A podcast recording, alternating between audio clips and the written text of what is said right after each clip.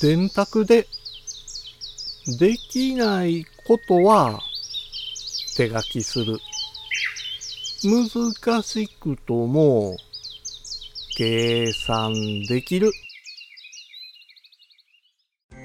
五七五七七の31文字でデジタルに関する単価を読むデジタル教室単価部です。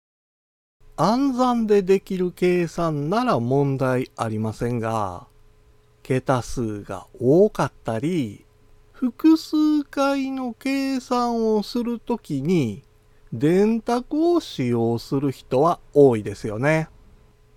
ですが、三角関数や平方根など特殊な計算は電卓ではできないので困ってしまいますよね。そんな時には紙に手書きで計算式を書いて計算すれば問題ない。そういう理系の人もいるでしょう。しかし、誰もが間違わずに簡単に計算できるわけではありません。だからこそ、マイスクリプトカリキュレーターが役立つんです。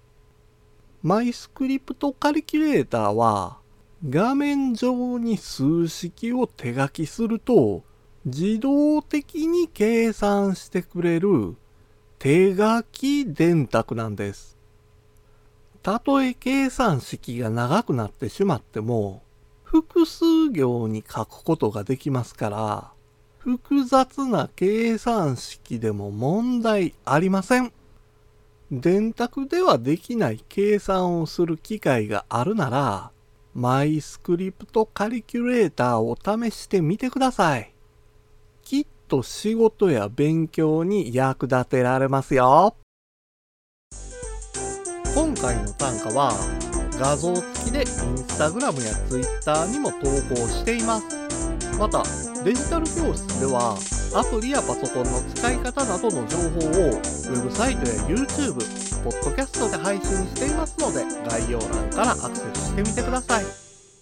デジタル教室、単価部でした。